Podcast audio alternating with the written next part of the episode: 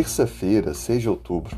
Seja bem-vindo ao nosso podcast, comentando a lição com importantes aprendizados sobre a Bíblia. Meu nome é Fanuel, estou como pastor da Igreja Adventista do Marco. É muito bom ter você com a gente. O nosso tema de hoje tem como título Comunicação. Estamos nessa série falando sobre educação e redenção e desde sábado começamos o tema A Família comunicação na família. Eu queria começar te perguntando algo para pensar. Como anda os seus relacionamentos dentro de casa? Se você é pai mãe, como anda o seu relacionamento com seus filhos? Com o seu cônjuge, se você é casado ou casada? A verdade é que nós precisamos parar um pouco para refletir sobre isso. Em certo sentido, a educação ela depende da comunicação. E a comunicação ela é apresentada de forma integral, não apenas com a declaração verbal, mas com seu próprio exemplo. É necessário saber se comunicar bem para que a educação possa frutificar. Olhando isso, é indispensável o relacionamento no processo de comunicação. E esse processo de relacionar-se é essencial para o êxito final.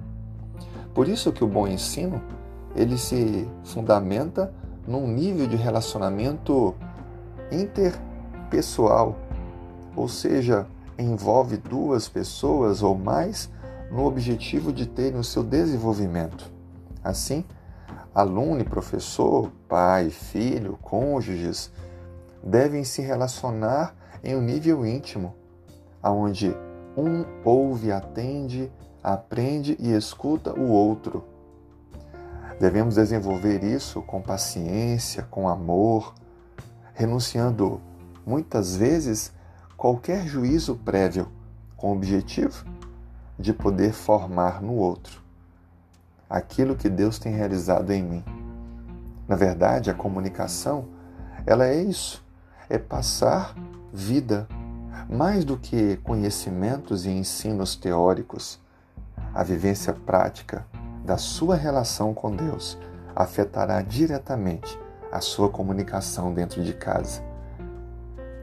O desafio que fica para nós é vivermos um mundo tão conectado, aonde a comunicação alcança pessoas de lugares tão diferentes, mas lembrar que o nosso principal lugar de comunicação é dentro da nossa família.